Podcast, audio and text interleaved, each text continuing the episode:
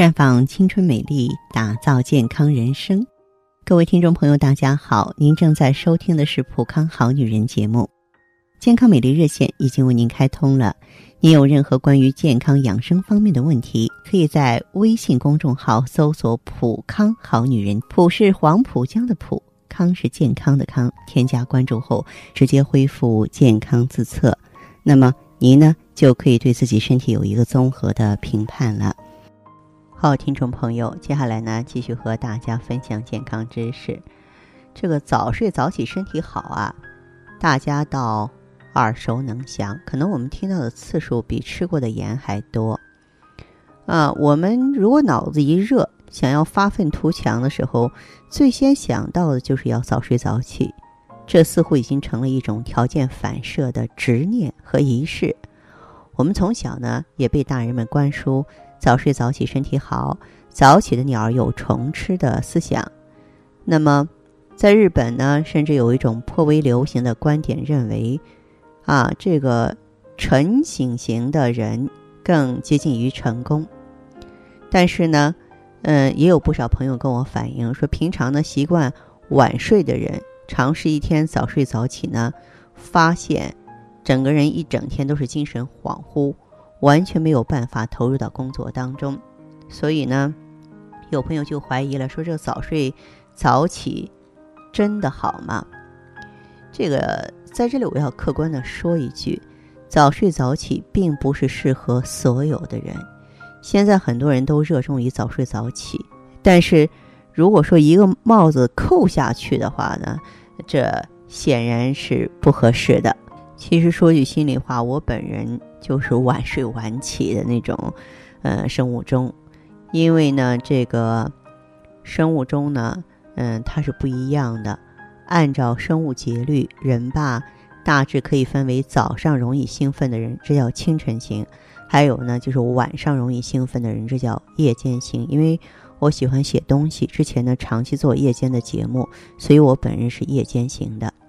就原来呢，我们控制睡眠机制啊。是由睡眠内稳态和生物钟它两个共同调节的，其中呢，睡眠内稳态决定你是早上兴奋还是晚上兴奋，而生物钟则决定睡眠的状态。就在这两套系统的共同作用下，就决定着我们什么时候睡、睡多久以及睡眠质量如何。大家明白了吧？啊，所以说会有清晨型的，会有。夜间型的，你看我们朋友圈里那些睡得少，但是精神倍儿好的人，他们并不是有什么特殊能力，哎，可能就是他们的生物节律跟咱们不一样，啊，这个，所以呢，这个早睡早起不一定是健康的啊，也是我们这个日常生活当中呢，不一定是普及的。长期坚持早睡早起呢，也并不是正确的养生方法，这是大部分人都存在的误区。而是说要根据一年四季的不同，顺应自然有所变化。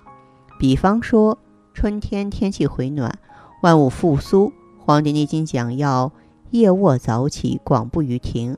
晚一点睡觉啊，早一点起床，保证一定的活动时间，让身体活跃起来。夏天呢？白天时间变长了，《黄帝内经》讲呢，晚卧早起无厌于日，就是说我们要和白昼时间同步啊，那你就可以晚点睡啊，早早起床呢，接受阳光和晨起清新的空气。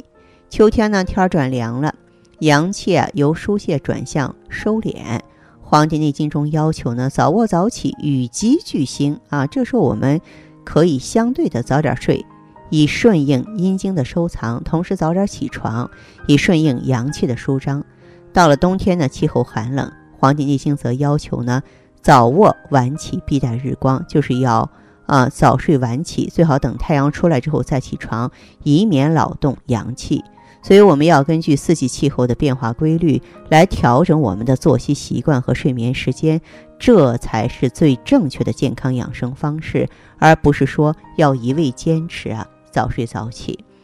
那么对于那些辗转难眠的朋友呢，我也给大家支支招啊。现在吧，由于生活压力大，可能大部分啊这个工作一族的话都有晚上辗转难眠的情况。为了帮助大家能够快速入睡呢，嗯，我建议您啊，晚饭之后可以到户外散散步，呼吸新鲜的空气，帮助消化，来减少睡眠之后各个器官的工作量。通过这种简单的体力运动呢，来给自己一个安静的睡眠。再就是梳头发，我们的头部呢有很多穴位，睡前梳头可以刺激头部的穴位，疏通头部的血液循环，消除脑疲劳。让大脑啊快速的进入梦乡，还有做眼保健操。当眼睛疲劳的时候啊，也会影响我们入睡的速度和睡眠的质量。为了更快入睡呢，大家不妨呢睡前来一套眼保健操，让眼球放松。还有呢，就睡前用热水泡泡脚，哈，这几乎我天天讲的是吧？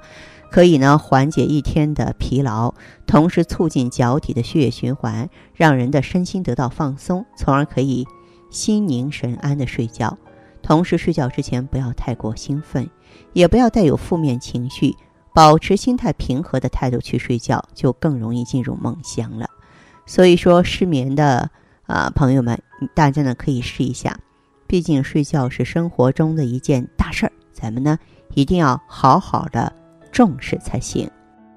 那好的，听众朋友，如果有任何问题想要咨询呢，可以加我的微信号啊。芳华老师啊，芳华老师的全拼，